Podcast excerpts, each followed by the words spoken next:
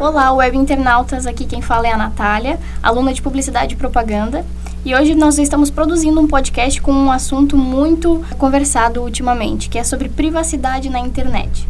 Nós estamos com um convidado muito especial para falar sobre o tema, que é o professor de Publicidade e Propaganda e coordenador, que é o Sérgio Oliveira, mas ele é carinhosamente chamado e conhecido como Serginho. Boa noite, Serginho. Boa noite, Natália. Obrigado pelo convite para falar de um tema muito importante. E já vou dizendo que não existe privacidade nas redes sociais. Ah, já tivemos um spoiler então sobre o assunto. Professor, então a gente quer começar abordando uma pergunta para abrir essa nossa conversa, que é as mídias digitais como mundo ideal e os hormônios do prazer. Explica pra gente um pouco sobre essa questão de a gente visualiza as redes sociais como um mundo realmente ideal? Eu diria que as redes sociais seriam um mundo e, ideal e real. O que todo mundo gostaria que fosse, mas não é, infelizmente. Uh, e a exposição cada vez mais nas redes sociais, uh, e hoje a, a psicanálise estuda muito essa relação, Natália, principalmente quando a gente fala de selfies. Verdade. A exposição hoje, através da selfie, até um estudo muito grande, não só na psicanálise, mas também como na psicologia, é do porquê que as pessoas têm essa necessidade da exposição é, nas redes sociais, chegando até colocar a sua intimidade, fazendo com que várias pessoas tenham acesso a isso, que é uma coisa é, considerada é, muito perigosa. Uh, e essa exposição é uma coisa muito engraçada, que na época de Freud, por exemplo, a pessoa que tinha um exagerado é, preocupação com o seu corpo era considerada uma doença. E hoje essa preocupação com o corpo passa a ser uma coisa quase que normal é e quem não o tem é que fica doente. É então, olha como houve uma diferença tão grande nessa relação quando a gente começa a estudar a mudança que acontece na sociedade a partir da, uh, das redes sociais. Eu só não posso confundir, tem que entender entre redes sociais e relações sociais da realidade, aquilo que a gente diga, que a gente brinca, né, ao vivo e em cores, né. O que se percebe hoje muito grande nessa relação, é, é, em que na questão hormonal, uhum. é o prazer que isso tem proporcionado para as pessoas, o tempo que ela fica uh, uh, hoje navegando nas redes sociais. Só que esse é um prazer muito efêmero, que pode trazer para mim uh, uma sensação de participação uhum. social, quando na verdade é uma participação muito individual. É verdade. E aí a gente acha que está tendo uma relação interessante, quando na verdade é uma relação de egoísmo. Por quê? Quando eu penso aqui de, eh, eh, na questão do narciso, por exemplo, eh, e olhando para a selfie, a gente faz uma relação direta em relação a isso. Uhum. Porque o Narciso, com a sua beleza, ele só não poderia se ver apaixonado por si mesmo, como aconteceu. Ele se viu no, no, no, no lago e viu como, quanto era bonito, se apaixonou por ele mesmo e morreu por causa disso. O que se percebe hoje nessa questão da selfie é a mesma realização narcisística. É verdade. Que aí tem um termo que o, que o Freud usa bastante, que é a corpolatria que essa coisa maluca que as pessoas estão tendo hoje em relação a isso, e se você perceber a questão das selfies, principalmente daquelas pessoas que ficam na frente do espelho e às vezes tiram assim uma pose mais sensual, essa coisa toda, é interessante, isso tem sido objeto de bastante estudo, diga-se passagem, né? É, por que, que, essa, é que essa pessoa fica tanto tempo assim e ela tem esse prazer muito grande, né? É, de mostrar-se para os outros. Há uma relação direta com a questão da autoestima, né, da questão do amor próprio, da necessidade que eu tenho, que todo mundo tem na verdade, mas o da rede social um pouquinho maior, da necessidade que eu tenho de ser aprovada pelos é. outros. Uhum. É como se a minha vida só tivesse sentido a partir do momento que eu tivesse a aprovação dos outros. E essa necessidade que eu tenho, inclusive, de estar no show e não ver mais através dos olhos, mas ver o show através do meu smartphone. Que se eu não colocar aquilo para as pessoas observarem, é como se eu não lá estivesse. Parece que hoje só é possível estar e ser a partir do momento que esse estar e ser seja colocado nas redes sociais, que se não parece que não tem validade. É, gente, é até engraçado essa relação de que às vezes quando uma pessoa ela não tem esse hábito de postar, expor a sua vida, tu não vive, né? Engraçado, não faz nada, não tem amigos. E, na verdade essa pessoa vive muito, mas ela não expõe a vida, é, né? esse contraste. O, o grande problema que tem se percebido é o que isso tem gerado nas pessoas é, é, não, não apenas a exposição exagerada com relação a isso, na questão da selfie, na questão narcisística, mas é o tempo que eu dedico para isso. Hum. vai chegar chega um determinado momento que você perde a noção da realidade e passa a ser é, várias coisas ao mesmo tempo, vários seres ao mesmo tempo. Então, para cada post que você faz, você é uma pessoa. Então, eu tenho várias máscaras. Vai chegar um determinado momento que eu já não sei mais quem eu sou. Eu vou ser várias pessoas numa só. É, e, e essa divisão de pessoas tem um problema sério de personalidade. Ou seja, você, as pessoas acham que você é de um jeito, mas é conforme a selfie, conforme o post que você uhum, faz. É verdade. E aí, o que é o mais interessante é que esse tempo de exposição vai, conforme você vai vendo, e os likes vão aumentando, e por isso que o Instagram mudou isso, foi uma relação Sim. interessante que o Instagram uhum. fez.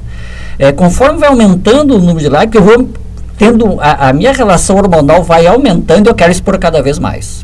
Eu, eu, eu, acredito que é quase com uma experimentação de vício, né? Aquela, aquela medida não é mais suficiente, eu preciso de cada vez mais e mais e mais. É, o hormônio que é muito, é nisso que você fala, interessantíssimo, o hormônio que mexe nisso é a adrenalina.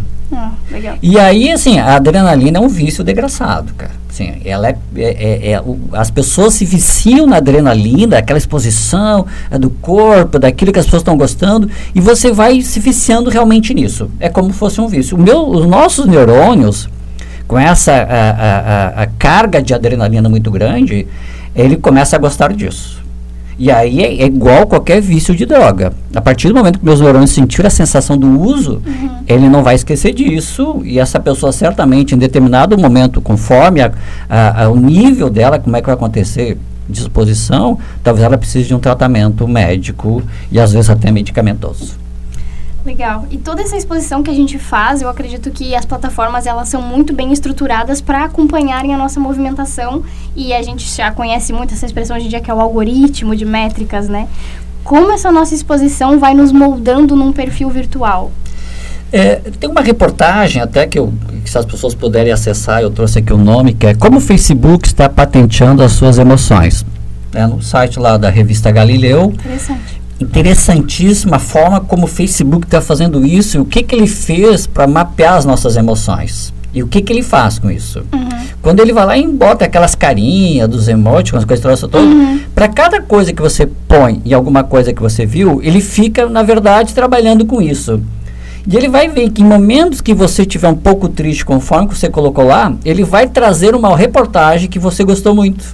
Mesmo que aquela reportagem já tenha sido há um tempo atrás ela traz aquilo e para mostrar para você, não, quem Nossa. sabe você fica mais feliz agora. Ou seja, nada mais é à toa nesse sentido. Sim, é verdade. Então, todas essas emoções, e esse é, é, é um, um, texto bem interessantíssimo, de que forma onde isso acontecia entre manipulação e modulação. Hum. Manipulação a gente sente quando está sendo manipulado. Você entrou lá no, no, no, no, Google, fez uma pesquisa de determinado Sim. produto, você vai lá no Facebook e ele aparece. Uhum. Do nada, assim, né? É um remarketing. Então, esse tipo de manipulação, ela é muito na cara. Então, eu preciso mudar isso. E, e mudar de que forma? Um novo termo se chama modulação. É, o, o, Facebook, as redes sociais, conforme você está fazendo, ele vai te direcionando para alguma coisa e você pensa, não, sou eu que estou dirigindo é, é, é essa minha pesquisa, como na verdade está sendo dirigido. É verdade. Só que não é mais na forma de manipulação, mas esse termo utilizado agora é um termo com sendo modulação. Ou seja, daquilo que como nós começamos a nossa conversa, não existe privacidade nas redes sociais. Tudo aquilo que nós fizemos lá, tudo aquilo que nós fizemos lá está sendo, como você disse, está sendo testado, está sendo observado e, e, nós temos tudo isso e o Facebook tem isso de forma muito interessante como utilizar essas informações que nós colocamos lá de livre e espontânea vontade. É verdade. Porque se antes eu precisava uh, uh, ser quase que agredido para passar uma informação. Hoje a gente passa a informação, olha, não precisa nem perguntar muito, a gente vai, não, já olhei, já assisti, já fiz não sei o que, vou dar o ok aqui que você pode utilizar, nem sabendo que está sendo utilizado. É verdade. Aí a gente entra naquela questão de autorizo os termos de privacidade, né? Autorize e nem leu. Que perigo. É, então, assim, todas as vezes que você usa o teu cartão de crédito, você está sendo, na verdade, observado. Todas as vezes que você vai num lugar que tem a, a câmera que está sendo lá, você está sendo observado. Sim. Então, ou seja, não tem como mais você estar hoje na rua ou nas redes sociais sem que isso esteja comprometendo a tua privacidade. Se você quer privacidade, tem que ser das redes sociais e não ser mais para a rua. então, daí que eu sempre brinco, uh, se alguém acha que existe privacidade, mesmo quando uh, uh, e no nosso decorrer a gente pode falar nisso sobre a questão da lei que foi mudada do Marco Civil, por exemplo. O Marco Civil foi bem interessante nessa relação, mas ele não tinha nenhum, num, num momento algum se comprometeu com a questão justamente do que fazer com meus dados. Uhum. Em nenhum momento se passou isso que foi tirado lá em 2014. Se tirou isso para que não dê, não gerasse tantas brigas, fez com que, olha, ninguém pode se comprometer com isso. E ao não pensar sobre isso, o que aconteceu nas eleições dos Estados Unidos hoje com Trump foi o primeiro passo para o que aconteceu no Brasil da questão dos fake news. Uhum. Como isso não ficou determinado em lugar nenhum, ou seja, houve uma manipulação de dados fornecidos pelo Facebook, inclusive, uhum. daquele estudo que ele tinha de todas as pessoas, e percebeu o seguinte: olha, essas são as pessoas que são possíveis votantes no, no, no Trump. E foi o que aconteceu, na verdade, na questão do Brasil. E aí é claro que a gente tem a utilização hoje dos robôs, é, justamente para poder fazer e ampliar isso, né? Então, o que o, o, Instagram fez de tirar lá aquela que todo mundo pudesse ver a quantidade de like, na verdade é um passo muito pequeno para tirar a neurotização dessas pessoas. Porque assim, é, é, é, fica tão neurótico o processo assim, nossa, quanto mais like eu fico buscando like, like, like. E assim, hoje então eu acho que ficou muito mais interessante que agora precisa ter qualidade. E antes não precisava ter qualidade. Agora acho que assim, a métrica mudou e é preciso ter mais qualidade naquilo que vai ser postado. Muito mais. Eu, eu achei assim maravilhoso isso. Ou seja, eh, tinha alguns influências aí agora que eu tenho que mudar um pouco de, de estratégia para as redes sociais. Agora comprar likes já não adianta mais. Não adianta usar mais comprar like, muito menos a robozinho agora. é verdade. Ficou bem interessante isso. Já que a gente abordou essa questão de política de privacidade, né?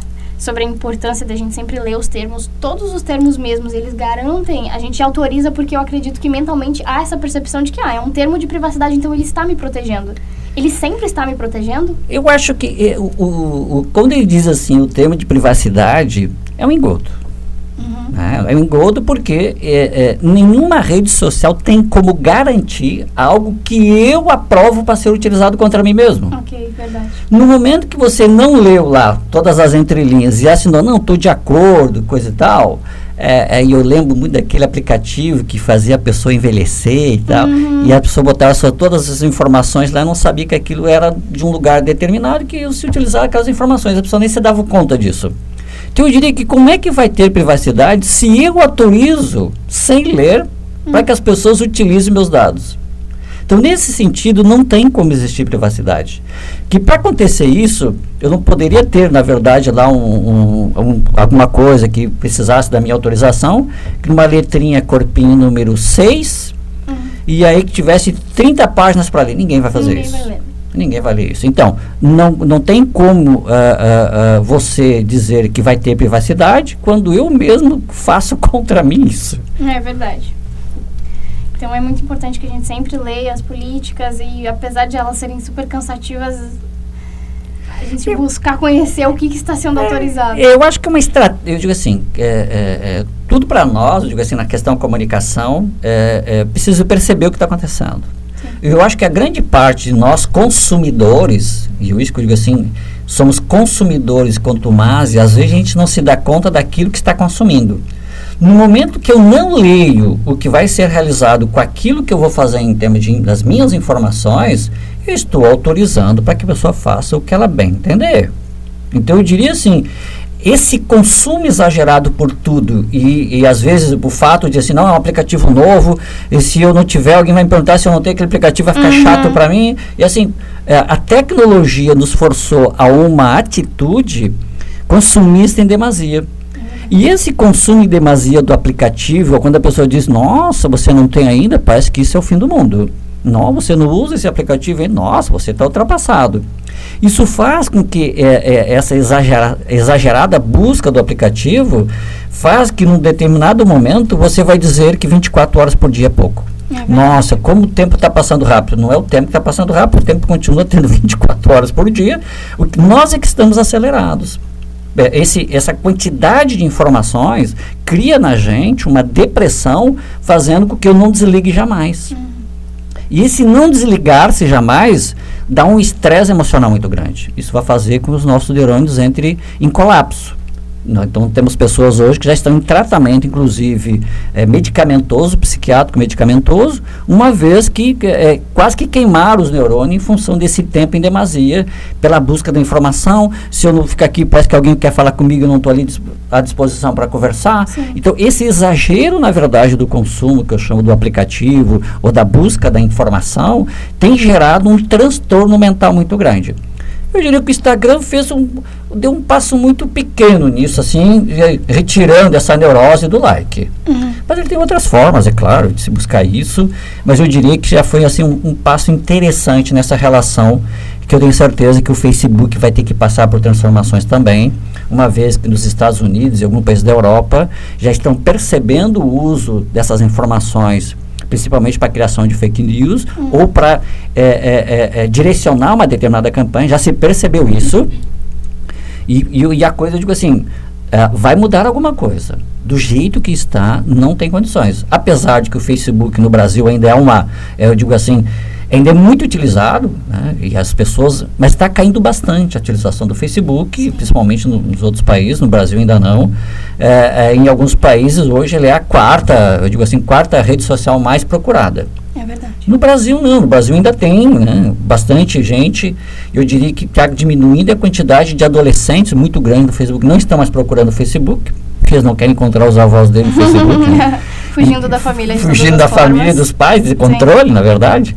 Então, se não se renovar, eu acho que vem buscando essa renovação, mas é que precisa ter uma mudança muito grande na questão da lei sobre as redes sociais, que vai ser importante. Não para questão de, de, assim, contra a liberdade de, de, de, de imprensa, liberdade de informação. Sou a favor da liberdade de informação. Só tem algumas coisas que nós precisamos repensar, é o que fazer com isso contra mim mesmo. Eu não posso, é eu, o fato de eu te autorizar a usar as informações que se utilize contra mim. Sim. E nem que as minhas informações sejam vendidas para uma empresa que vai saber como trabalhar com as minhas emoções mais do que eu preciso. É verdade. E as redes sociais, apesar delas darem essa falsa impressão de aproximação e tudo mais, é engraçado que há um comportamento em comparação, né? Então, por exemplo, eu estou nas redes sociais, mas eu noto que aquela pessoa que é minha amiga, mas ai, não me acompanha, não me curte, ou a minha família não me curte nas redes sociais, não me acompanha, e acontece uma, um distanciamento das relações físicas para aproximações de relações é. totalmente virtuais. Então, essa transformação é muito. É, é uma transformação que o que está acontecendo que tem gerado um individualismo muito grande. Sim. É, é, eu digo assim, de repente a tecnologia aproximou quem está longe e afasta quem está perto. Exatamente. Né? Então, e, e, e esse, esse, essa coisa de achar que nós temos um monte de amigos, eu acho que isso é interessante. Eu já tenho, tenho conheço pessoas que, que já estão tá no terceiro Facebook, já tem tanta gente no primeiro, tanta gente no segundo, já lotou, está indo para o terceiro. Nossa. Eu digo assim, será que isso é real? Que realidade é essa? Onde, a, eu divido aqui uma diferença entre redes sociais e relacionamentos sociais, é, é, é essa busca, na verdade, da quantidade, que é falso, que é Sim. falso, tem gerado, por incrível que pareça, com tudo isso que a gente tem disponibilidade de redes sociais, tem acontecido uma coisa muito interessante nas pessoas, que o nível, a quantidade de pessoas em depressão aumentou. Ora, nunca se teve tanto acesso a, a informações e tal, esse seja o problema, nunca se teve tantas pessoas à sua volta, mas as pessoas estão se sentindo sozinhas. Sim. E o que, que tem gerado isso? Esse, essa, essa quantidade de isolamento com tanta gente ter levado um índice muito grande de pessoas com depressão e um número de suicídios entre jovens e adolescentes. Principalmente. Principalmente numa, numa, assim, numa faixa etária de idade é, que as pessoas deviam estar felizes, brincando, fazendo isso tudo. Na verdade, estão diferentes. Então, percebemos que quando eu acho que tem um monte de gente à minha volta, eu estou sozinho. Então, assim, esse, esse vazio existencial, porque eu preciso ter várias máscaras. Sim para cada like, para cada selfie e para cada post eu tenho uma máscara. E é quantidade de máscara me leva a um vazio muito grande. Essa carência de autoestima e amor próprio me leva a uma solidão muito grande. É uma solidão no meio de tanta gente.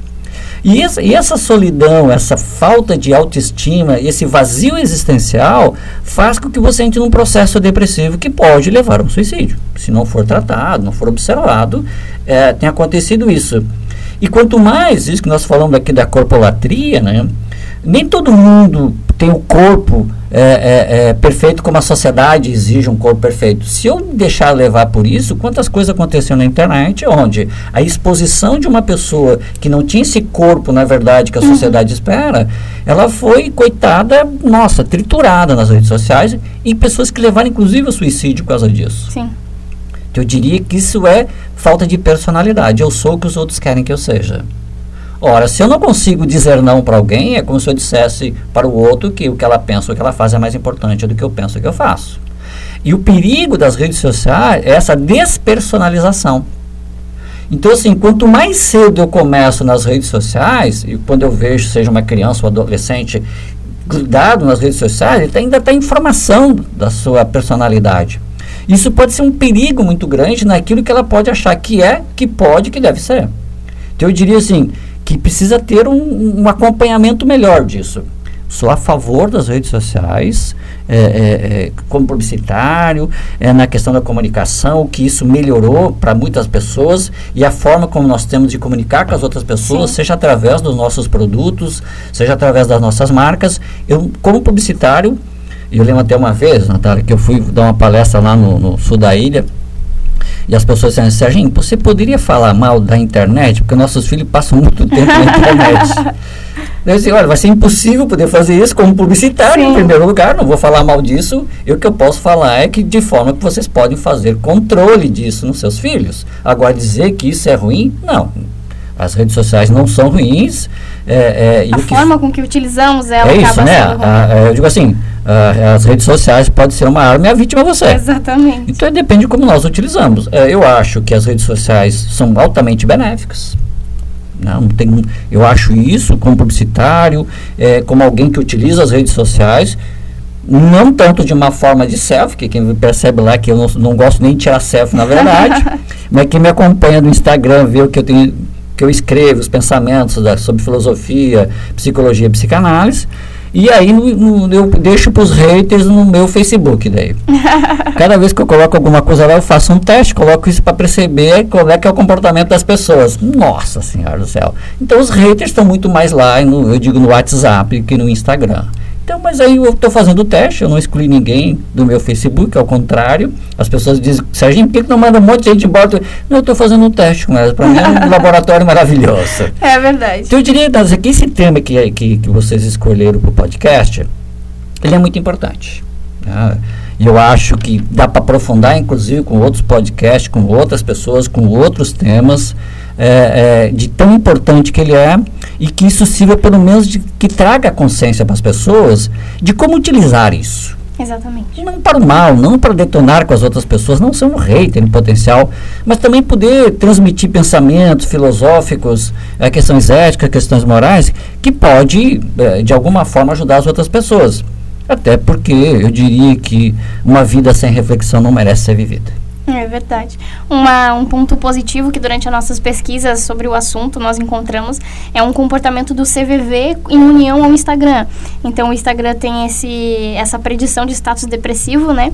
Em que através das palavras-chave utilizadas, através das cores de fotos, a tua, o teu comportamento nas redes sociais, né? As páginas que tu segue, ele começa a gerar um alarme e o CVV está sempre em cima analisando é. isso para entrar em contato com essas pessoas. É um ponto positivo, podemos assim Exatamente. dizer. Exatamente. Assim, eu sempre digo assim, é o uso da ferramenta que é, eu digo assim, quem faz uso da ferramenta somos nós. Olha, então, se de um, se de um lado eu estou dizendo que eu posso manipular através das informações que estão sendo fornecidas, com aquilo que eu estou colocando como interessante, também existe o lado bom disso que é que o Facebook tem realizado e outras redes sociais, que é o quê?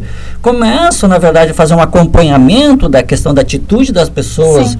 Ah, eu já estou triste, boto uma carinha triste, boto uma carinha chorando. Sabe? E esse acompanhamento, para que possa ser prevenção ao suicídio, ele é muito importante.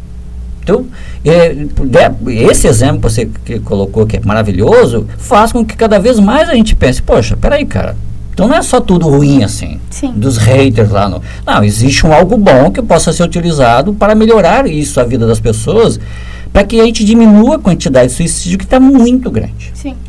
Claro que isso é um acordo que tem entre uh, os meios de comunicação para que se não divulgue isso, quantidade de suicídio.